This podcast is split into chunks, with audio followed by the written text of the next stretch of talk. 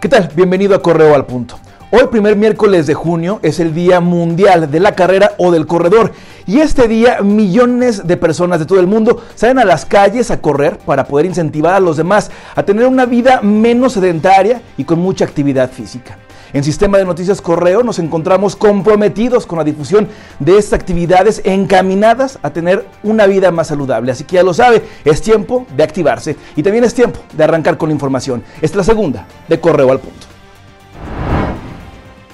Dos hombres que resultaron lesionados de gravedad fallecieron cuando recibían atención médica en el Hospital General de Salamanca. El hecho se registró a las 9.40 de la mañana cuando sujetos armados realizaron varias detonaciones en contra de las víctimas, las cuales viajaban en una motocicleta sobre la avenida Faja de Oro. Hasta el momento se desconoce el paradero de los responsables. Un hombre de aproximadamente 34 años de edad quedó lesionado después de que un automovilista lo derribó de su bicicleta en el libramiento Morelos, en León. La víctima, identificada como Francisco Daniel, resultó con varias lesiones en la frente y una barra de acero atravesada en la nuca. El ciclista fue trasladado a un hospital mientras el responsable fue detenido.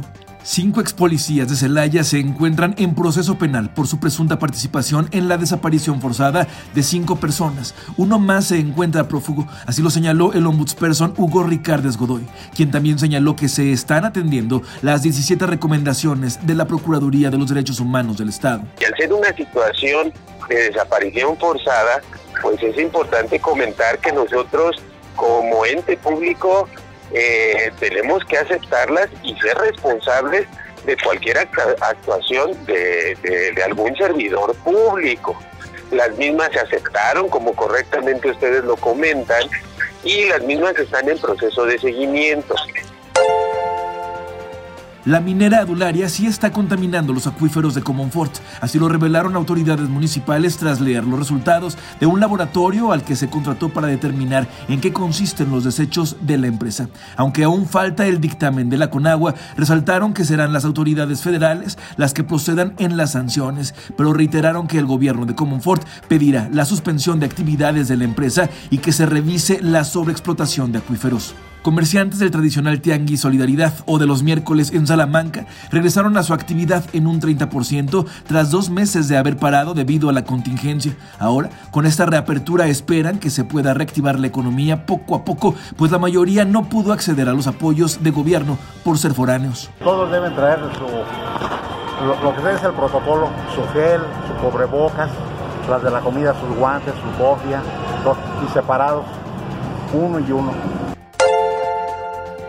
Este miércoles, en el tercer día de la nueva normalidad, el Estado sumó 188 nuevos casos positivos de COVID-19, siendo ya 2.475 contagios. Del mismo modo, la Secretaría de Salud informó que cuatro personas más fallecieron a causa del virus, alcanzando las 158 muertes en lo que va de la pandemia en Guanajuato. Se trata de tres mujeres y un hombre de entre 58 y 82 años de edad, originarios de León, Salamanca y Moroleón.